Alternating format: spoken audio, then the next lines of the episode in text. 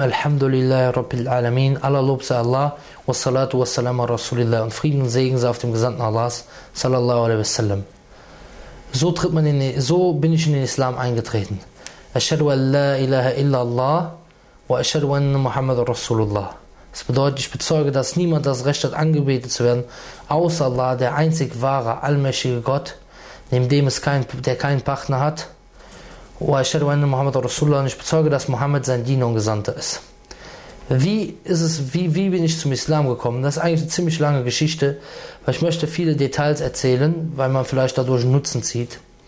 Als allererstes als Kind bin ich eigentlich mit muslimischen Jugendlichen in Berührung gekommen. Also ich bin jetzt erst fünf Jahre im Islam, aber als Kind bin ich mit muslimischen Jugendlichen in Berührung gekommen und habe da schon ein bisschen was gehört, aber ich habe eigentlich nicht gedacht, ich habe eigentlich gedacht, so Islam und Christentum ist so ungefähr dasselbe. Das eine ist für die, das andere ist für die. Das eine ist für die Deutschen, das andere ist für die äh, Türken und Marokkaner oder so. Und äh, ich war dann später auf einer christlichen Schule, ähm, also ich war evangelisch und ich war aber auf einer Klosterschule, die der eigentlich für Katholiken ist. Und bei uns wurde eigentlich äh, der Religion viel Bedeutung beigemessen, im Gegensatz zu anderen Schulen. Und ich habe mich immer für Religion interessiert und auch im Unterricht, ich fand die Geschichten sehr äh, beeindruckend, auch die man in der Bibel liest, von Jesus a.s., Isa a.s. Und ähm, aber irgendwie viele Sachen, die kamen mir also total komisch vor. Zum Beispiel, wenn man den Schöpfungsbericht liest, und man sieht zwei verschiedene Schöpfungsberichte in der Bibel, oder wenn man und wenn man dann sieht, dass eigentlich von dieser Gesellschaft der ganze Schöpfungsbericht verneint wird. Also es sind Leute, die sagen, wir sind Pfarrer, oder wir sind Priester oder wir sind Bischöfe und die zweifeln eigentlich an, dass, äh, dass, dass der erste Mensch Adam war und glauben an die Evolutionstheorie, die ja schon zigmal jetzt mittlerweile äh, wissenschaftlich widerlegt worden ist, auch wenn viele Leute das immer noch nicht wissen. Die können sich ja mal einige Videos darüber an, anschauen, wenn sie, wenn sie daran interessiert sind. Widerlegung der Evolutionstheorie beispielsweise. Oder Niedergang der Evolutionstheorie beispielsweise. Aber okay, das ist ein anderes Thema. Jedenfalls dadurch, durch diese ganzen Sachen, dass man halt sieht, also dass eigentlich dieses Buch, die Bibel, man sagt, es gibt einen allmächtigen Gott und der schickt einem ein Buch, dann muss das Buch von dem allmächtigen Gott, wenn es nicht verändert worden ist, doch richtig sein. Und wenn es verändert worden ist, dann muss der allmächtige Gott ein neues Buch schicken. Und dann sieht man halt, wie dieses Buch von den christlichen Instanten selber äh, vollkommen bezweifelt wird. Also man kann ruhig mal in die Kirche gehen und mal äh, die Pfarrer fragen, ob die ganze Bibel von Gott, äh, von Gott ist und man wird sehen, dass sie also wahrscheinlich äh, neun von zehn sagen, also 90 Prozent sagen, nee, also das sind menschliche Worte mit drin und da ist etwas verändert worden und so, was teilweise ganz offen zugegeben wird. Und da fängt man natürlich daran zu zweifeln, man sagt sich ja, also wie, wie, wie kann man ein Buch festhalten? und denken, dieses Buch führt einen zu Gott, wo die eigenen Leute schon an diesem Buch zweifeln, ganz offiziell. Und ich habe dann einmal, ähm, ich habe dann Konfirmation auch mitgemacht und ich habe dann nachher mit einem Pfarrer mal geredet, also nicht in der Schule, sondern dort und ich habe, also Pfarrer oder Priester oder Pastor oder was, ich bin mir nicht mehr ganz sicher, was das genau war, da war ich ungefähr 14 oder 13 und da habe ich ihn gefragt, ähm, weil es ging um Jesus von Nazareth Warum heißt Jesus Jesus von Nazareth? Weil man sagt, ein Mann wird immer nach seinem Geburtsort benannt. Und dann meinte ich zu dem Pfarrer, Priester, Pastor, was auch immer, meinte ich zu ihm, dann müsste er ja eigentlich Jesus von Bethlehem heißen, weil Jesus ist ja in Bethlehem geboren und wenn man eben nach dem Geburtsort benannt wird.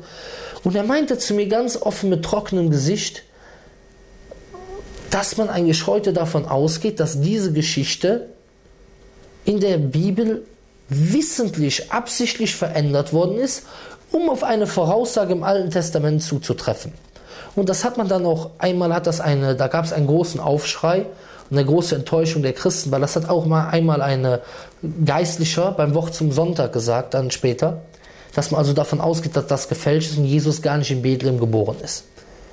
Und ich habe mir gedacht, wie kann ich bei all diesen Zweifeln an diesem Buch festhalten. Und jetzt kommt mir jemand und sagt, dass dies wahrscheinlich verändert worden ist, die Geburtsgeschichte von Jesus, salam, Und wenn man der Sache mal nachgeht, dann findet man in der Bibel, dass einmal gesagt wird, also habe ich auf jeden Fall gefunden, ich weiß nicht, was es noch für Bibelausgaben gibt, Sie können selber mal gucken. Also es gibt, dass es einmal gesagt wird, ein, er ging von Judäa nach Galiläa, weil ein Prophet wird niemals in seinem Heimatort äh, anerkannt. Und einmal steht von Galiläa nach Judäa, denn ein Prophet wird niemals in seinem Heimatland anerkannt. Also schon da wundert man sich natürlich. So, dann schaut man sich die ganze Geburtsgeschichte an, dann findet man, dass also die Grundlage dieser Geburtsgeschichte ist, dass wohl die Eltern, beziehungsweise Maria, also die Mutter von Jesus, und Josef, der ja angeblich mit Maria verlobt gewesen ist, dass sie zusammen, also laut Bibel, nach äh, Jerusalem gegangen sind weil der König Herodes eine Volkszählung gemacht habe. So, dann sagt man heute, dass eine Volks, diese Volkszählung schon einige Jahre vorher gemacht worden ist und dass historisch nicht bekannt ist, dass in dem Jahr von Jesus Geburt eine Volkszählung gemacht worden ist und dass man eigentlich nicht in solchen kurzen Abständen eine Volkszählung macht. Und außerdem, wenn man überlegt, wenn man eine Volkszählung macht, ich will beispielsweise den, die Bevölkerung von Berlin ich möchte sie zählen, dann sage ich ja nicht zu der Bevölkerung von Berlin, kommt alle nach Köln, dann zählen wir euch, sondern ich zähle ja die Bevölkerung von Berlin in ihrem Ort, weil es wird ja zwangsläufig nicht jeder kommen können. Und wenn man schon eine Volkszählung machen will, dann will man ja auch, dass diese Volkszählung genau ist. Also warum sagt man zu den Menschen aus Nazareth, kommt mal alle, weiß ich nicht, paar hundert Kilometer oder so, 100, 200 Kilometer, und in der damaligen Zeit ist das ja schon eine Strecke, kommt man nach Jerusalem. Also das, das passt schon mal alles nicht zusammen, von vorne bis hinten, wenn man das hinterhergeht. Und dann müsst hier, äh, Nazareth ist im Norden, man kann sich mal eine Karte anschauen, also äh, von diesem Gebiet. Nazareth ist im Norden hier und Jerusalem ist im Süden. Wenn Sie jetzt auf dem Weg nach Jerusalem, also wenn auf dem Weg nach Jerusalem, wenn es dort zur Geburt kommt, wo müsste denn dann Jesus geboren sein? Zwangsläufig hier in diesem Zwischenraum. Aber man findet, dass Bethlehem südlich von Jerusalem liegt. Und wie gesagt, ich habe mir damals nur gesagt, ja, okay, alles klar. Wenn das so ist, dass dir ein Pastor, Pfarrer oder Priester sagt, dass das verändert worden ist, dann kann man also auch einer Stift nehmen und, und schreibt, schreibt die ganze Bibel von selber. Und wo es sowieso schon für mich viele Widersprüche gab, da es in der Bibel keine wirkliche Antwort darauf gibt, warum gibt es Gut und Böse und so weiter. Auf jeden Fall habe ich dann irgendwie diesen Schmerz, also gehabt vom Glaubensverlust und äh, habe gesagt, ja komm, das ist alles, das ist alles nix. Und habe dann auch nicht weiter über den Weg nachgedacht, weil für mich hat ja niemand zum Islam gerufen, sondern für mich war dann einfach nur noch die Alternative an nichts glauben da kommt eine Schaufel Erde drauf und das war's. Kein Sinn im Leben, kein Gott und so weiter. Aber man hat ja keine Antwort. Wenn es einen Gott gibt, dann muss es ja auch ein Buch geben, was, was original ist und ohne Fehler ist und nicht ein Buch, wo, wo, wo die eigenen christlichen Instanzen selber dran zweifeln. Und das kann man ruhig nachprüfen, man wird es finden. So, und dann bin ich so in diesen äh, Atheismus reingekommen mehr und habe so gedacht, ich glaube an mich selber und so. Und habe gedacht, man müsse halt und habe aber irgendwie immer nach dem Weg gesucht. Ich habe gedacht, vielleicht lebt man in den Kindern weiter. Ich habe mich mit indianischen Religionen über diesen Zeitraum äh, befasst. Und äh, aber ich habe irgendwie gemerkt, das hatte für mich persönlich alles keine Hand und Fuß. Und ähm, ich war dann auch in, ich bin dann auch nach Ostdeutschland äh, gegangen. Fünf Jahre, äh, also ich war von meinem 16. Lebensjahr bis zum 21. Lebensjahr in Ostdeutschland. Ich habe dann dort äh, in Berlin, also Berlin Ost, meine Abitur gemacht. Und ich habe eigentlich gesehen, dass die Menschen, die gar nichts von Religion lernen, äh, eigentlich in vielen Dingen so im zwischenmenschlichen Zusammenleben, meiner Meinung nach, viele Mangos haben und auch vom, vom Sinn des Lebens her und so. Und ich fand schon, dass die Menschen, die dem Christentum nachgegangen sind, jetzt äh, wie zum Beispiel, äh, also die, die eine Religion hatten, dass sie schon besser lebten. Und das hat mir schon wieder ein bisschen mehr Interesse gegeben und so. Und ich habe mich dann wieder etwas mehr damit identifiziert, dass ich getauft war. Also ich war in meiner Schule einer von den wenigen, die getauft waren, obwohl ich eigentlich ja gar nicht so richtig daran geglaubt habe. Oder eher gar nicht so daran geglaubt habe. Aber ich war mehr so hin und her am Schwanken, im Zweifel. Und dann kamen viele Umbrüche bei mir, als ich wieder von Berlin weggegangen bin. Und ich habe so gesehen, also viele Leute verloren, die Zeit, diese fünf Jahre ging auf einmal so vorbei. Und da habe ich mir wirklich Gedanken gemacht, was ist der Sinn des Lebens? Welche Wahrheit gibt es in diesem Leben? Und das ist eigentlich der Tipp, den ich jedem auf den Weg geben soll. Er soll nicht nach dem leichtesten Weg suchen oder der Weg, der ihm am leichtesten erscheint. Denn das ist der Fehler, den viele heutzutage machen. Wenn sie nach einer Religion suchen, dann suchen sie nicht wirklich nach der Wahrheit, sondern sie suchen nach dem leichtesten Weg. Sie sagen sich, aha, das passt mir gut, okay, das, dann nehme ich das. Oh, im Islam, äh, da darf man das nicht, darf man das nicht, muss man beten und so. Oh nee, dann lasse ich das. Aber das ist alles vom Teufel. Wir müssen wissen, wir haben einen Feind. Dieser Feind möchte uns in die, in die, in die Hölle führen. Und das Gute lässt er uns als schlecht erscheinen oder als schwer erscheinen. Und das Schlechte lässt er uns als gut und einfach erscheinen. Dieser Sache müssen wir uns erstmal bewusst sein. Und jetzt frage dich als, du musst dich selber fragen, welche Religion erscheint dir als schwer und welche Religion erscheint dir, wenn du nur im Fernsehen guckst, im, auf den ersten Blick als schlecht. Und wir haben schon gesagt, der Teufel möchte die Menschen in die Irre führen. Jedenfalls, wie ich dann zurückgekehrt bin, habe ich mit Zivildienst angefangen äh, bei Essen auf Räder. Und ich hatte da viel mit älteren Menschen zu tun und habe auch viele Menschen sterben gesehen. Das hat mich viel zum Nachdenken gebracht. Und ähm, ich vergesse sicherlich noch einige Details, aber so im Allgemeinen. Das hat mich viel zum Nachdenken gebracht. Und ich habe auch wieder gesehen, dass die Menschen, auch wenn ich sage, dass Christentum nicht der wahre Weg zu Gott ist, dass aber schon die Menschen, die wenigstens einen Glauben hatten, glücklicher waren als die Menschen, die keinen Glauben hatten. Und ich habe gesehen, dass diese Menschen die wenige Kinder hatten, immer unglücklicher waren als die Menschen, die viele Kinder hatten. Weil die Menschen, die viele Kinder hatten, wie zum Beispiel, dass auch im Islam äh, erwünscht ist, ähm, dass die glücklicher waren, weil die haben mehr Besuch bekommen. Und ich habe viel über das Leben nachgedacht. Das ist eigentlich in Deutschland, die ersten 20 Jahre deines Lebens siehst du nur Ballspielen verboten, Spielen verboten hier, Spielen verboten da, bitte nicht betreten, Eltern haften für ihre Kinder. Und die letzten 20 Jahre deines Lebens, da verbringt man im Altenheim, keiner besucht einen, lebt einsam. Und ich habe mir viele Gedanken gemacht über die Gesellschaft, die Scheidungsraten, äh, die, die, so viele Menschen aus meiner früheren, so viele Schulkameraden von mir sind drogenabhängig geworden. So viele Leute, die ich kannte äh, von, von der Straße, waren drogenabhängig. Hier ist doch irgendein Problem. Man macht immer an dieser Gesellschaft, man will sich immer als die Besten sehen, als das überlegene Volk sehen. Aber in welcher Hinsicht ist man, äh, ist man überlegen? Dass man Mercedes in der Garage stehen hat oder dass man mehr Geld hat? Aber ist man wirklich glücklicher? Denn die Tatsache ist, dass man nicht glücklicher ist. Also woran misst man den Erfolg? Also ich bin mir schon sicher, dass die Menschen in der dritten Welt, in den muslimischen Ländern, wie zum Beispiel so, was, was ich auch mal in einer Umfrage, in, in einer Statistik gesehen habe, ich weiß nicht, wie sie auf das Ergebnis gekommen sind, glücklicher sind als die Menschen im Westen. Und deswegen habe ich viel nachgedacht. Und dann habe ich mich in Religionen hinein, mehr hinein versetzt. Und da man ja in Deutschland eigentlich so dieses Bild bekommt, dieses Bild bekommt, äh, immer, man kriegt immer so Buddhismus präsentiert. Und ähm, darauf habe ich gedacht, ach ja, Buddhismus wäre eigentlich ganz gut. Beschäftige dich mal damit. Der Dalai Lama hat für jeden ein Lächeln und so. Man hat ihm ein sehr positives Bild, wird einem hier präsentiert vom Buddhismus.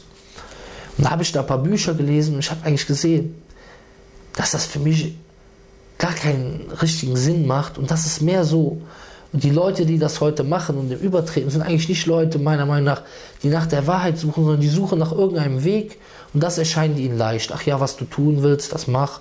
Was du nicht tun willst, ist auch nicht so schlimm. Und ein bisschen Meditationsübung und so weiter. Also mehr so, für mich, auch wenn ich jetzt keinen Buddhisten beleidigen will, mehr so Beschäftigungstherapie. Nicht, dass es man wirklich nach der Wahrheit sucht. Und auch viele Widersprüche in dieser, in dieser ganzen Religion, die ich damals gesehen habe habe ich gedacht, okay, Buddhismus, ich habe mich so ein bisschen weiter beschäftigt. Weil ich wollte eigentlich so Buddhist werden. Ich wollte mich eigentlich selber davon überzeugen. Aber da habe ich gesehen, nee, das ist irgendwie nicht so das Richtige. dann wollte ich weit, dann habe ich mir gedacht, okay, nach der Wahrheit suchen. Dann war ich in einem, äh, in Trier, in dem Zivil, da ist so eine Zivildienstcenter, also für die Zivildienstleistungen, da muss man dann einmal im Jahr hin. Und da habe ich einen getroffen von der christlichen Mitte Deutschlands. Und ähm, ich hatte ja auch viele muslimische Freunde, aber die haben mir natürlich nie was von Islam gezeigt. Leider heutzutage von den Muslimen in Deutschland lernt man meistens nur, äh, wie man Breakdance macht oder so. Leider. Von den meisten. Und äh, ich habe halt mit diesem, mit diesem Herrn, da Kollege oder was, also anderen Zivildienstleistenden von, der aus Salue kam, der von Christlichen Mitte Deutschland. Ich habe mit ihm geredet, was also das Ziel von dieser Partei ist. Und er meinte eigentlich so mehr oder weniger, wir kamen ins Gespräch, dass eigentlich ihr Ziel ist, also Islam, also in Deutschland, kaputt zu machen, also Moscheebau zu stoppen und solche Sachen, weil halt der Islam eine schlechte Religion ist. Und er fing an, eigentlich sehr schlecht, sehr negativ über diese Religion zu reden. Und ähm, da ich also in der Woche vorher auch einmal in Köln gewesen bin und da war ein türkischer Herr, der hat Blätter verteilt vom Islam und ich hatte so ein bisschen Grundkenntnisse und da habe ich damals so mit diesen Grundkenntnissen, die ich hatte, die haben mir gut gefallen. Was mir an diesen Blättern gefallen hat, ist, dass der Islam eigentlich die einzige Religion ist, die ein richtiges Konzept hat. Warum gibt es so viele Religionen? Weil Allah sagt, ich glaube in Sure 16, وَلَقَدْ بَعَثْنَا فِي كُلِّ أُمَّةٍ رَسُولًا أَنْ يُعْبُدُ اللَّهَ وَاجْتَنِبُوا طَاغُوتَ Und wir haben in jedem Volk einen Gesandten auferweckt, dass er den Menschen lehrt, dient dem einen wahren Gott und vermeidet die Anbetung aller falschen Götter, beziehungsweise vermeidet alle falschen Anbetungen.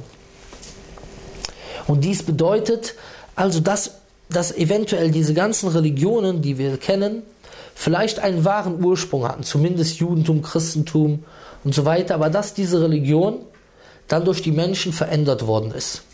Und wenn man dann sieht, und wenn man dann sieht, dass, wenn man dann sieht, dass heutzutage äh, selbst die Christen also behaupten, oder es Leute gibt, die behaupten auch noch, moderne Bibelkritik, dass also beispielsweise das Christentum verändert worden ist, dass die Botschaft Jesus eine andere Botschaft war, dass die Trinität erst 324 nach Christus festgelegt worden ist, dass die kanonischen Schriften erst im Jahre, ich glaube 361 oder 364 die kanonischen Schriften des, des Neuen Testamentes, dass die erst 361 oder 364 nach Christus festgelegt worden sind und dass eben viele Sachen einfach weggelassen worden sind, verändert worden sind. Und da, wenn man sieht, dass das sogar von christlicher Seite also bezweifelt wird und dass es in England einen anglikanischen Bischof gibt, äh, ich glaube, ich habe seinen Namen vergessen, der, der also ganz klar sagt, dass Gott keine Trinität ist, das, sagt, das bestätigt also die Aussage vom Koran, wo ja steht, auch wenn man nachlesen will in Sure 2, Vers 79, dass also die Menschen das Buch selber mit ihrer eigenen Hand geschrieben haben und dass es dann, also und dann gesagt haben, das wäre vom allmächtigen Gott. Und dies alles hat mich sehr, hat mich äh, also sehr nachdenklich gemacht. Ich habe da mit diesem Herrn, also von dieser christlichen Mitte diskutiert und wollte eigentlich so Islam verteidigen, weil ich fand eigentlich seine Argumente nicht so berauschend. Und ich habe ihm aber da alle möglichen Vorwürfe gemacht hat und Islam sehr negativ dargestellt hat und sehr über Propheten sallallahu wasallam, Muhammad sallallahu wasallam geschimpft hat, wollte ich mich danach mit dem Islam, ich wollte mal lesen, was, was ist da dran? Weil ich wollte sowieso die Bücher von den ganzen Religionen mal lesen, um zu wissen, was ist die Wahrheit. Also ich habe nicht nach Gemeinschaft gesucht oder nach, äh, nach irgendwie, ja, dass man in einem Club ist oder Kerzen anzündet, weil viele Menschen, und das muss sich jeder fragen, warum bist du in, bei, jetzt zum Beispiel bei dir? Warum, warum, warum bist du jetzt zum Beispiel äh, Katholik? Weil viele Menschen, die folgen einfach nur das, was die Eltern gesagt haben, ohne wirklich zu verstehen. Und wie gesagt, dann habe ich mich also mit dem Koran, als ich dann nach Hause gekommen bin von diesem Lager, ähm, hatte meine Schwester einen Koran gehabt, auf Deutsch, von einem Christen übersetzt, wo natürlich dann auch viele Sachen ein bisschen umgedreht werden, weil äh, wir wissen ja, dass der Orientalismus eigentlich erfunden worden ist also die Islam, sogenannte Islamwissenschaft in Europa, um Islam kaputt zu machen. Und ich habe mir diesen Koran durchgelesen und was mich so beeindruckt hat daran, ist eigentlich, was mir im Nachhinein auch bewusst wird, wenn man dieses Buch liest, dann weiß man, man hat es mit dem allmächtigen Gott zu tun. Und man weiß, das wird ganz deutlich, Warum lebt man? Warum gibt es das Gute und das Böse? Was ist der Ziel deines Lebens? Wo kommst du hin? Man findet in der Bibel keinen einzigen Vers, der einem wirklich ganz haargenau sagt, warum man hier ist. Viele Menschen lesen die Bibel und sie wissen nicht, dass sie daran glauben müssen, dass der allmächtige Gott für ihre Sünden, also dass der allmächtige Gott, der kein Anfang und kein Ende hat, angeblich auf die Erde gekommen wäre als Mensch, wo der allmächtige Gott ja über unsere Vorstellungskraft ist, und sich für die Sünden der Menschen zu äh, umbringen zu lassen, zusammenschlagen zu lassen, dann wird das immer von den Christen als der große Liebesbeweis äh, dargestellt. Nur ich frage mich, warum nennt man das so große Liebe? Das ist meine Frage, ich will keinen beleidigen. Wenn man sagt, dass Gott vorher für die kleine Sünde von einem einzigen Menschen alle Menschen verflucht hat und mit der Sünde auf die Welt geschickt hat. Also man schaut sich das eine an und das nennt man den Begierden nachgehen. Man schaut sich das eine an, ach der Liebesbeweis, aber die andere Seite betrachtet man nicht. Also dass jedes Baby auf die Welt kommt, angeblich mit der Erbsünde, und jedes Baby, das noch nicht mal was von Islam gehört, in die Hölle geht. Und wer was anderes, der das noch nicht mal etwas äh, vom Christentum gehört hat und nicht getauft war, so, dass das laut christlichem Verständnis in die Hölle geht. So, also das schaut man sich nicht an, man sagt der Liebesbeweis von Gott an die Menschen. Also man muss wirklich die Augen öffnen, weil der Satan, der kommt nicht und sagt, hallo Karl-Heinz, bitte komm in die Hölle mit mir. Nein, so kommt der Satan nicht. Der Satan, der kommt verpackt. Der Satan kommt verpackt, weil der Satan will die Menschen in die Hölle haben. Und womit kommt er dann den Menschen? Mit der Hypnose. Liebe, Liebe, Liebe, Liebe, dein Herr liebt dich, liebt dich, liebt dich, liebt dich. Barmherzigkeit, Barmherzigkeit, Barmherzigkeit, Barmherzigkeit, Barmherzigkeit, dein Herr ist für dich gestorben, gestorben, gestorben. Und zur selben Zeit lädt er zu dem schlimmsten Übel ein, nämlich dass man den, die Schöpfung anstatt des Schöpfers anbetet. Dass man Jesus anbetet, anstatt denjenigen anzubeten, den Jesus angebetet hat. Laut Matthäus 26, Vers 39. Dass man Maria anbetet, anstatt den anzubeten, den Maria angebetet hat.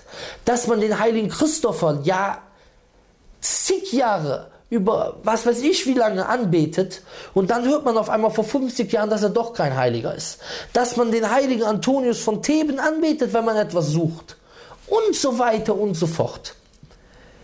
Also muss man sich davon nicht täuschen lassen, hypnotisieren lassen, von, diesem, von dieser, dass irgendjemand da vorne steht, Liebe, Liebe, deine persönliche Beziehung zu Gott.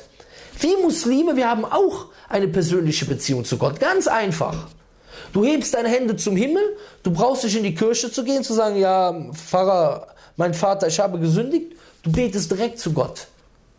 Und wir Muslime, wenn jemand von Liebe, Liebe, Liebe redet, wir haben eine Liebe von Gott. Denn er sagt im Koran, wadud. Und er ist der Allverzeihende, der Liebevolle, sinngemäß. Aber ich habe gesehen, im Islam wird auch von der Realität geredet. Und Gott ist nicht nur gut, wenn, wenn er Barmherzigkeit zeigt, sondern Gott ist auch gut, wenn er bestraft. Warum?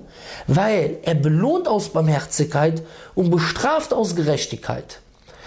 Und diese Herangehensweise von dass man immer von Liebe, Liebe, Liebe, Liebe, Liebe, Liebe, Liebe redet, ist eigentlich auch der Grund, warum viele Leute dann auch die, die, die den, das Christentum verlassen, weil sie keine Antwort darauf haben, wenn es so Liebe, Liebe, Liebe, Liebe, Liebe ist, wie kann es dann sein, dass Gott alle Menschen verflucht hat für eine Sünde? Woran der Islam übrigens nicht glaubt. Wir glauben, dass Adam den allmächtigen Gott um Verzeihung gebeten hat und dass der allmächtige Gott, Allah, ihm verziehen hat. Dass es also keine Erbsünde gibt, dass ein Baby nicht als Sünder auf die Welt kommt, dass ein Mensch nicht sofort ein Sünder ist, sondern wir glauben, dass Allah den Menschen erschaffen hat und wusste, dass der Mensch sündigen wird, aber und dass, dass er dem, der um Verzeihung bittet, vergibt. So einfach ist das. Aber im Christentum glaubt man daran, dass Gott niemandem verzeiht und niemandem verzeihen kann, außer durch seinen eigenen Tod. Wo, und wer sagt denn, dass der allmächtige Gott stirbt? Seine Eigenschaft ist, dass er der Allmächtige, Alllebendige ist, ohne Anfang, ohne Ende. Wenn er stirbt, ist er nicht mehr der allmächtige Gott. Und das weiß jeder, wenn er wirklich nach der Wahrheit sucht und sein Herz öffnet. Also jedenfalls, dann habe ich den Koran gelesen und diese Sache hat mich halt umgeworfen auch. Ich wusste, das ist mein Gott. Wie der allmächtige Gott dort beschrieben wird. Der allmächtige Gott, der Allwissende, der Allweise, der über allen die Allmacht verfügt der den Menschen Barmherzigkeit gibt, der der Verzeihende ist, der Barmherzige ist, der Allbarmherzige ist und zur selben Zeit derjenige ist, der die Leute, die sich 50, 60, 70 Jahre die Mahnung bekommen und trotzdem nicht denjenigen anbeten, der ihnen alles gegeben hat, die Ohren, die Nase, alles hat er ihnen gegeben und dieser Mensch ist zu stolz dafür, ihnen zu dienen, dass er diesen Menschen bestraft. Und zwar zu Recht. Vielleicht wird sich irgendjemand sagen, ja, warum bestraft der allmächtige Gott? Warum so lange? Warum so hart? Aber das Strafen, man kann, das ist immer eine, äh, vielleicht im, im, eigenen Ermessen eines Menschen, der sagt sich, das ist zu hart. Aber der Maßstab des Menschen interessiert nicht. Der Maßstab des allmächtigen Gottes interessiert. Denn der Mensch redet sich immer ein, ach, das, was ich getan habe, ist nicht so schlimm. Das, was ich getan habe, ist nicht so schlimm. Und das ist der Satan, der einem das einflüstert. Aber was ist ein größeres Unrecht, als denjenigen, der einem alles gegeben hat, zu, zu denjenigen nicht zu beachten und sich sein ganzes Leben hochmütig zu verhalten und den Glauben an den allmächtigen Gott zu verneinen. Den Glauben an die wahre Botschaft von ihm zu verneinen. Auf jeden Fall hat mich diese Sache erstmal umgeworfen, wie der allmächtige Gott beschrieben wird. Sprich, er Allah ist ein einer, einzigartig. Allah, der ewig unabhängig, von dem alles unabhängig ist, von dem alles abhängig ist. Er hat nicht gezeugt und wurde nicht gezeugt und nichts ist ihm, nichts ist ihm ebenbürtig. Subhanallah. Gepriesen sei der allmächtige Gott. Wenn man dann in der Bibel beispielsweise liest, wo halt geschrieben steht, dass, dass zum Beispiel in Genesis 32, dass Gott mit Jakob gerungen hätte und hätte verloren. Und dann sieht man im Koran, wie wird Allah dort beschrieben. Er sagt, لَقَدْ كَفَرَ الَّذِينَ قَالُوا إِنَّ اللَّهُ هُوَ الْمَسِيحُ ابْنُ مَرْيَمْ Wahrlich, Ungläubige sind schon diejenigen geworden, die sagen, Allah ist der Messias, der Sohn der Maria. Und dann sagt er, Kul, sprich, O Muhammad, Wer kann gegen Allah etwas ausrichten? In Arada yuhlik al-Messiah ibn Maryam. Wenn er den, den Messias, den Sohn der Maria zerstören will. Wa ummahu und seine Mutter. Wa man fil ardi jami'an. Und allesamt wer auf Erden ist. Walillahi mulku samawati wal ardi wa ma bainahuma. Und Allahs ist das die Herrschaft der Himmel und der Erde und was zwischen beiden ist. Yakhluqu. Wallahu ala kulli shay'in qadir. Er schafft, was er will und Allah hat Macht über alle Dinge. Das ist der allmächtige Gott. Das, das geht ins Herz. Du weißt, warum betest du ihn schon? Du weißt, du musst ihn beten, wenn du dieses Buch liest, den Koran. Auch wenn es am Anfang schwer ist, richtig zu verstehen, diese äh, diese Form von Belehrer, weil der Koran ist kein, man sieht, der Koran ist kein ordinäres Buch, das anfängt wie, ja, es war einmal der Fuchs und der Igel oder so. Es war einmal vor langer Zeit. So ist der Koran nicht aufgebaut. Der Koran ist aufgebaut, dass immer ein Vers zu einer bestimmten Sache herabgesandt wird. Und das ist etwas, was bei Übersetzung, wenn man keine Ahnung von der arabischen Belehrer hat, Probleme aufwirft. Zum Beispiel fängt, macht Allah Wechsel, das gibt es in keinem Buch. Wechsel, er springt von Person zu Person. Zum Beispiel, dass er in der ersten Suche fängt er an in der dritten Person. Äh, Bismillahirrahmanirrahim. Alhamdulillah, Alhamdulillah Rabbil Alamin. Allah Lob Allah dem Herrn der Welten. Ar-Rahman Ar-Rahim. Der Al-Abama, der Barmherzige. Maliki Yawmiddin. Der Herrscher am Tag des Gerichts. Dann springt er um. Das, was wir sagen im Gebet. Er sagt das, er sagt, wir allein dienen wir, nicht alleine mit mir Hilfe. Dieser Sprung, diese Form von Balera hilft dazu, den Menschen aufmerksam zu machen, bringt ihn zum Nachdenken. Warum? Du springst von der dritten Person also man lobt Allah, was sind seine Eigenschaften? Er ist der Allerbarmer, der Barmherzige, er ist der Herrscher am Tag des Gerichts. Dann springt man, man sagt, dann kommt die, die Konsequenz daraus, aus diesen Eigenschaften, aber du dich allein beten wir an, und dich allein bitten wir um Hilfe. Und dies ist eine besondere Stilart des Korans. Also, dass man sieht, der Koran unterscheidet sich von allen Büchern und ist vollkommen einzigartig. Jedenfalls, aber es gab trotzdem noch einige Probleme und ich habe noch längere Zeit gebracht, bis ich im Islam kam. Weil natürlich, auch wenn ich diese Wahrheit erkannt habe, auch wenn ich erkannt habe, dass das von Allah ist und dass das die Wahrheit ist und dass dieser Koran zu, zum Guten ruft, versucht natürlich der Shaitan, einen davon wegzuholen. Er sagte zu mir, vielleicht findest du im Koran auch Widersprüche. Und lies erst nochmal die Bibel. Was ich dann auch gemacht habe, ich habe dann die Bibel auch von Anfang bis Ende durchgelesen wo man in der Bibel auch viele gute Lehren findet.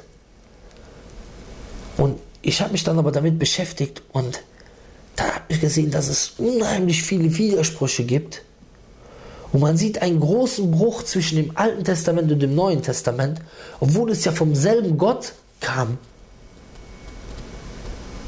Und ähm, man sieht auch große Unterschiede zwischen der Lehre Paulus und der Lehre des Jesus und viele Widersprüche, Jahrhunderte, wie zum Beispiel, äh, auch wenn das viele vielleicht leugnen wollen, aber die meisten leugnen es nicht, wie zum Beispiel äh, in Matthäus 27, Vers 5, wo steht, der, äh, dass Judas, nachdem er Jesus verraten hätte, hätte es ihm gereut, also gereut als erstes, dann hätte er das Geld, was er für den Verrat genommen hat, weggeschmissen in den Tempel und dann hätte er sich erhangen. Erhangen heißt, er ist dabei gestorben.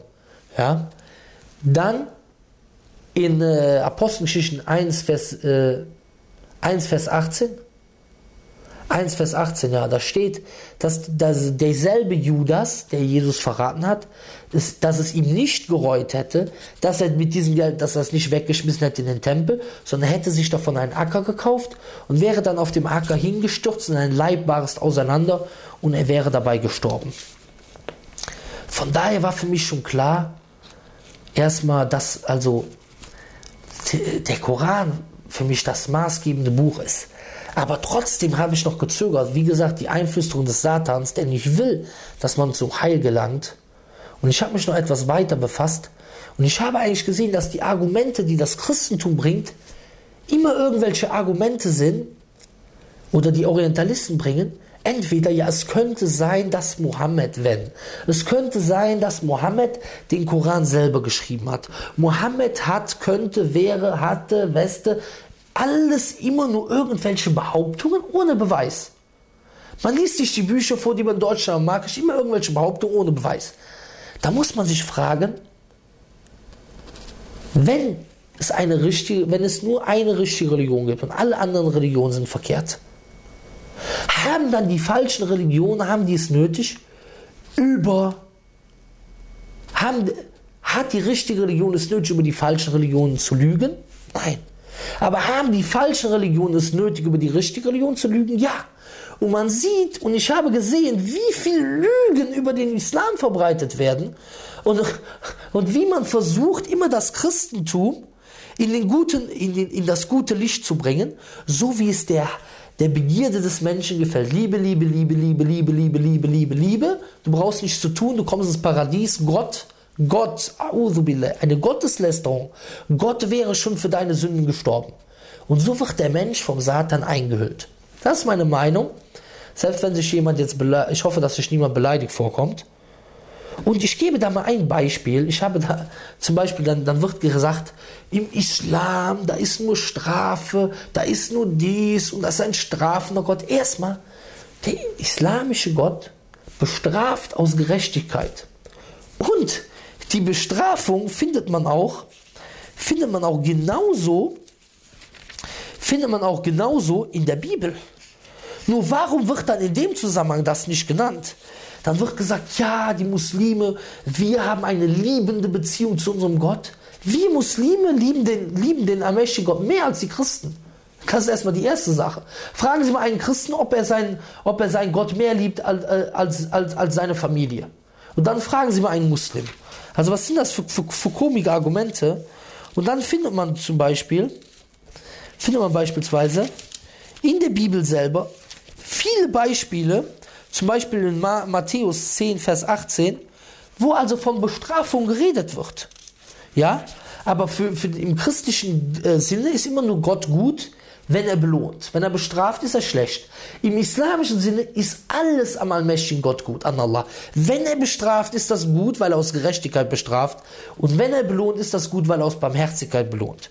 Hier steht zum Beispiel in der Bibel, Fürchtet euch nicht vor denen, die den Leib töten, die Seele aber nicht töten können, sondern fürchtet euch vor dem, der Seele und Leib ins Verderben der Hölle stürzen kann.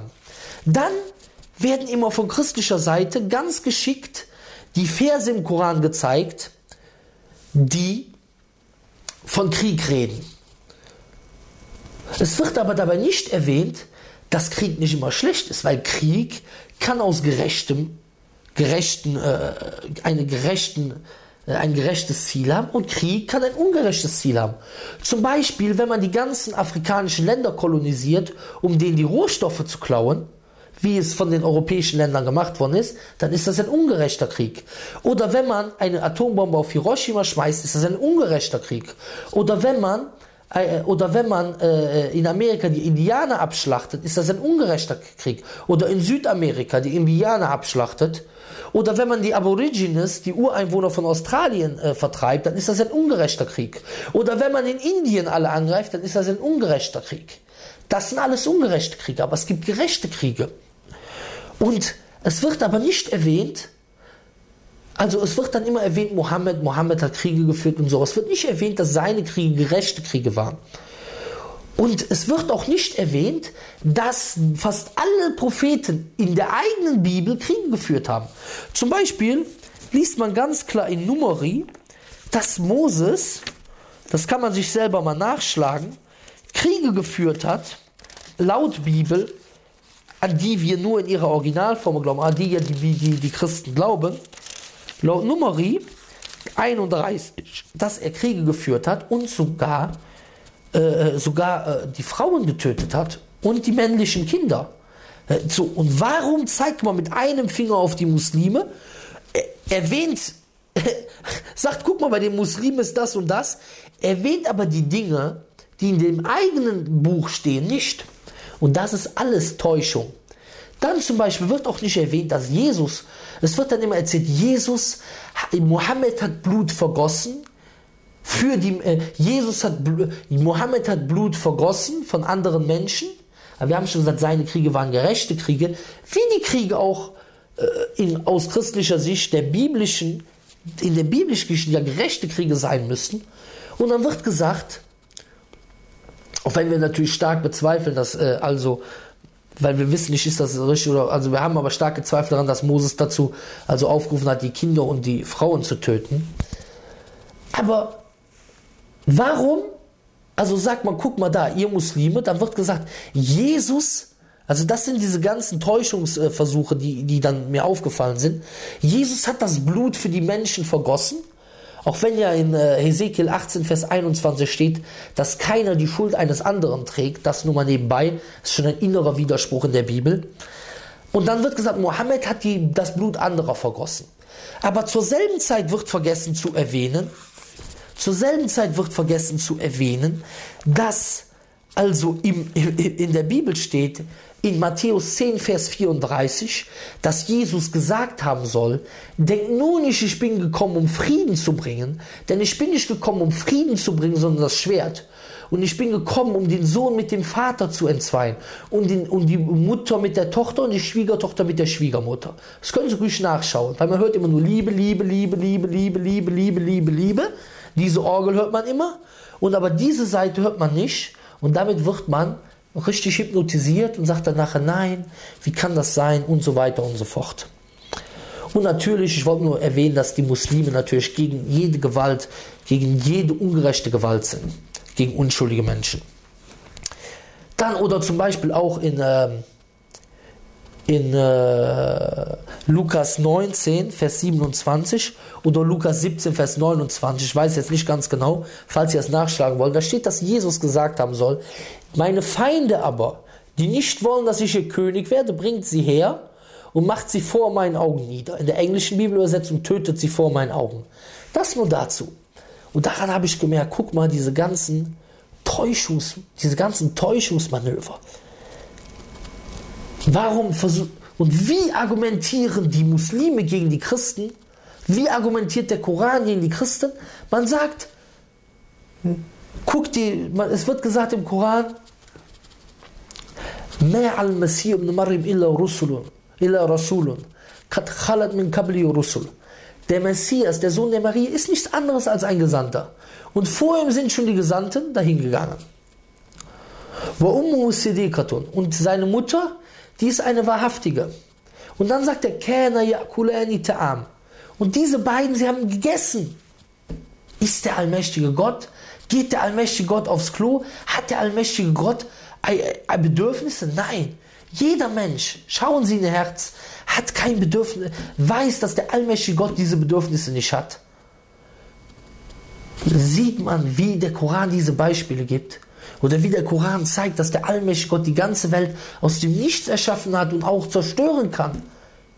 In einem Augenblick, weniger als ein Augenblick. Und das sind die Argumente, die der Koran bringt. Wir brauchen nicht zu lügen über die Bibel. Wir sagen, schaut euch an. Dort steht Genesis 32, Jakob hätte mit Gott gerungen. In der Schöpfungsgeschichte, Gott hätte geruht von seinen Mühen. In Matthäus 27, Vers 5, äh, 27, Vers 5, dass, dass Judas so gestorben wäre in Apostel 1, Vers 18. Und viele, viele Widersprüche, die, die man aufzählen kann. Und im Koran gibt es keine Widersprüche. Wer denkt, dort gibt es Widersprüche, der hat entweder keine Ahnung davon oder bringt die Verse nicht zusammen oder hat eine schlechte Absicht. Und ich bin diesen ganzen Sachen auch hinterhergegangen, wo behauptet wird, das wäre ein Widerspruch und habe diese Sachen rausgefunden, dass das alles Quatsch ist. Schauen Sie sich den Koran an mit offenem Herzen und entscheiden Sie selber. Dann gab es aber noch einige Probleme für mich. Wie gesagt, der Satan wollte mich noch wegziehen. Dass halt einige Dinge, die im Koran erwähnt werden, nicht in das westlich-materialistische Weltbild passen. Man ist halt aufgezogen, hat durch seine Umgebung eine Gehirnwäsche bekommen, dass man denkt, das ist gut, das ist schlecht. Wie zum Beispiel Kopftuch für die Frau. Als ich mir dann aber angeschaut habe, guck mal, wie eigentlich die Frauen hier diesen Schönheitswahn haben. Eine Frau lässt sich mit 16 schon die Nase operieren, dann immer der ewige Neid, Scheidungen, Affären, äh, Vergewaltigungen. Auf, man sieht ja, dass zum Beispiel ein Gericht, die, wenn eine Frau den Mann provoziert, sexuell provoziert, dass die Mandanten des Angeklagten versuchen, damit zu argumentieren. Und das ist ja nicht ohne Grund. Und im Islam wird die Frau dazu erzogen, sich züchtig anzuziehen. Dann sieht man, dass die Frau, die dies verstanden hat und danach lebt, auch glücklicher ist, weil sie nicht diese Depression, nicht diesen Konkurrenzdruck hat, nicht auf ihr Äußeres reduziert wird. Und ich habe gesehen, dass in diesen ganzen Gesetzen, die einem komisch vorkommen, warum denke ich, dass diese Gesetze schlecht wären? Weil man, weil es einfach gesagt wird. Es ist einfach, menschlich gesehen, relativ. Er sagt, ja, okay, das gefällt mir nicht, okay, ja, das ist zu hart, aber kann ich wirklich sagen, das ist schlecht? Weil es ist viel relativ in dieser Welt. In Schweden kann beispielsweise der Mann, ein, ein, eine, eine Mutter mit ihrem Sohn schlafen oder die Tochter mit ihrem Vater oder die Schwester mit ihrem Sohn. In Deutschland darf man das nicht. Deswegen, das ist alles relativ. Aber das ist nicht absolut. Und dann hat man sich, wenn man sich da mit den Gesetzen im Islam auseinandersetzt, dann zeigt das, dass das alles mit Moral zu tun hat und dass das alles den Menschen zum Nutzen ist, der Allgemeinheit der Gesellschaft zum Nutzen ist. Dass alle Regeln einen Nutzen haben für den Menschen. Dass das Gebet einen Nutzen hat, der Mensch kommt zur inneren Ruhe und dass er damit sich dem allmächtigen Gott nähert und das Paradies sich verdient. Und als ich dann gesehen habe, dass diese dass diese Sachen also alle einen Sinn haben. Und ich habe lange gesucht. Dann habe ich nochmal Koran gelesen, nochmal gelesen. Ich wollte mich überzeugen. Ich wollte nicht doch etwas verpasst haben, weil man muss nach der Wahrheit suchen. Nicht nach, ja, okay, das ist schön, meine Freunde, dann sitzen wir zusammen, singen im Kirchenchor oder was auch immer. Man muss nach der Wahrheit suchen. Und es muss nicht unbedingt sein, dass die Wahrheit immer sofort angenehm ist. Aber wenn man Islam folgt, man wird im Nachhinein sehen, dass man glücklicher lebt. Man wird 100% glücklicher leben, wenn man Islam versucht zu verstehen und danach lebt. Und das habe ich gesehen an mir selber persönlich. Wo ich früher vor fünf Jahren mit dem Cabriolet durch die Stadt gefahren bin, von Disco zu Disco, überall hineingegangen bin. Überall haben mich äh, die Menschen also geliebt sozusagen. Also ich hatte so viele Freunde gehabt, also von dieser Seite. Ich hatte nichts nötig gehabt, gut Geld verdient. Das war alles kein Problem gewesen. So. Und jetzt sehe ich mich, keine Disco, keine diese Sachen. Aber was erlebt man dort? Man geht fünf Wochen in die Disco, was hat man Besonderes erlebt? Wenn ich frage, was hast du vor drei Wochen in der Disco gemacht, kannst du mir keine Antwort geben. Also was war so toll? Aber der Islam gibt einem innere Zufriedenheit, innere Ruhe, weil das der natürliche Weg ist, die natürliche Fitra, mit dem Allah die Menschen erschaffen hat. So dann, als ich dies erkannt habe, habe ich weitergesucht. Und ich habe gedacht, das Gebet ist gut. Und da habe ich angefangen so zu beten für mich selber. Und dann wollte ich das islamische Gebet lernen, was einem eigentlich besonders hilft. Eine besondere Art von Gebet ist, wie man, also das islamische rituelle Gebet, weil es gibt im Islam verschiedene Gebete. Es gibt das rituelle Gebet und auch das normale Bittgebet. Das rituelle Gebet wird zu verschiedenen Zeiten gemacht und das Bittgebet kann man zu jeder Zeit machen. Und aber dann der Satan, der wollte trotzdem, der wollte mich noch zurückhaben. Der hat gesagt, guck mal, guck erstmal richtig, nicht, dass du doch noch was findest. Weil er wollte nicht, dass ich in den Islam reinkomme. Weil er ist, der, der Satan will nicht, dass man zur richtigen Religion kommt. Zur falschen Religion, die zeigt er, zeigt er im schönsten Licht. Ach, guck mal, Friede, Freude, nette Menschen, ach, Kerzen anzünden und so weiter und so fort. Den richtigen Weg, den sagt er zu einem, warte erstmal. Aber ich habe angefangen zu beten und dann war ich damals, habe ich mich viele, ich war damals noch am Boxen gewesen, im Sauerlandstall. Und ich habe dann auch mit meinem Kollegen, der, hieß, äh, der heißt Jengis Kosch, ein Freund von mir. Äh, auch jetzt habe ich noch guten Kontakt zu ihm. Also sehr guter Freund von mir. Ich habe mich dann auch viel mit ihm dann noch darüber unterhalten. Und ähm, da kam ein Sprachenspartner aus Amerika, der hieß Khalid Jones. Und ich habe mich auch mit ihm, und der war, ist auch konvertierter Muslim gewesen, und ich habe mich dann auch mit ihm darüber unterhalten. Aber ich habe mich ja schon, ich war ja schon für Islam bereit. Also der Satan war nur noch ein bisschen am Ziehen hinten. Und dann äh, hat dieser Khalid Jones, der hat mir dann noch eine Anleitung gegeben, wie man das Gebet lernt. Oder habe ich schon mal das Gebet gelernt? Also ich wusste dann äh, Surat al-Fatiha und ich wusste genau, also wie man jetzt das Gebet macht und ich habe dann schon angefangen. Aber trotzdem, der Satan wollte mich noch zurückhalten. Und der Jengis Koch, der hat dann immer zu mir gesagt, also der, der Profiboxer, der hat dann nur zu mir gesagt, komm doch mal mit in die Moschee, Freitagsgebet beten, du bist doch Muslim und so. Ich habe gesagt, nee, nee, nee, ich brauche noch Zeit und so. Also, der hat mich immer unsicher gemacht. Und ich wollte ja nicht die Muslime, ich wollte eigentlich nur meine Religion, meine Beziehung zum allmächtigen Gott haben. Also. Und ähm, dann eines Tages, der Jengis, der ist immer mit diesem Khalid Jones in Jumu'ah-Gebet gegangen. Und äh, eines Tages konnte der Jengis nicht, da hat er mich angerufen, hat er gesagt, hör mal, ich habe dem Khalid versprochen, dass ich mit ihm zu Jumu'ah gehe. Und ähm, kannst du mit ihm heute, ich kann heute nicht, kannst du bitte mit ihm gehen? Und dann war jetzt eine, das war jetzt eine Verantwortung für mich. Und dann habe ich gesagt, ja okay, ich gehe mit ihm zu Jumu'ah-Gebet. Dann sind wir in die Moschee reingekommen und ich war schon ein bisschen nervös gewesen und so. Und äh, dann hat er angefangen, zwei Rakat zu beten, zwei Gebetseinheiten, Tahiyatul Masjid, nennt das Begrüßung der Moschee. Also man ist, ist natürlich für Allah gewidmet, das Gebet. Wir beten ja keine Gegenstände oder Menschen an oder irgendwelche Geschöpfe. Wir beten nur den Schöpfer an. Und dann habe ich auch zwei, zwei Rakat gebetet, weil ich kannte ja das Gebet schon. Ich habe ja schon gebetet. Und äh, dann habe ich da gesessen, und Wicker gemacht. Das wusste ich auch, wie das geht. Alhamdulillah, Alhamdulillah, Allahu Akbar, Allahu Akbar. Und da kam ein marokkanischer älterer Mann und er saß etwas mit uns, hat uns etwas gefragt. Und dann fragte er mich, äh, er hat sich gewundert, ja, Deutscher und so. Bist du, äh, bist du der einzige Muslim in deiner Familie? Also er fragt mich, bist du der einzige Muslim in deiner Familie? Und ich bin ja eigentlich noch gar nicht zum Islam übergetreten. Und in diesem Moment habe ich mich entschieden. Und da meinte ich zu ihm, nee, er meinte, nein, er fragte so, sind deine Eltern auch Muslime? Und dann habe ich mich in diesem Moment habe ich mich entschieden für die beste Entscheidung meines Lebens. Und da habe ich gesagt, nein, nur ich.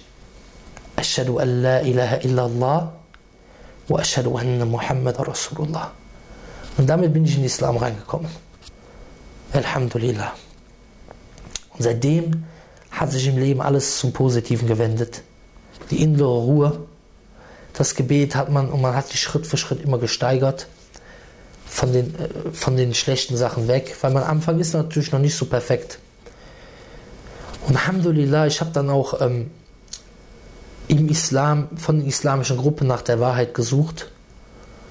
Koran und Sunnah. Und ich habe gesehen, in Deutschland, der eine macht so, der andere macht so, der eine macht so. Also relativ kleine Unterschiede, aber es gibt auch irregegangene Gruppen. Da habe ich mir gedacht, okay, wenn der eine so macht, der andere so, alle sagen, Sahih al-Bukhari ist das richtige Buch.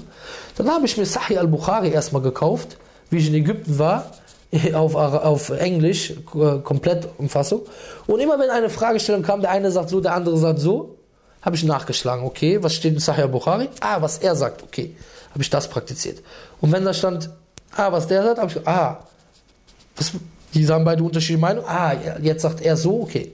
Und so habe ich dann auch den Inshallah, so habe ich dann auch den äh, richtigen Weg im Islam gefunden, weil es gibt ja, wie gesagt, im Islam auch unterschiedliche Gruppen, aber wer nach der Wahrheit sucht und nicht nur der Familie seiner Frau gefallen will, ähm, der wird auch den wahren Weg im Islam finden und er muss viel Dua machen zu Allah und wer die Wahrheit will, dem wird Allah schon die Wahrheit zeigen.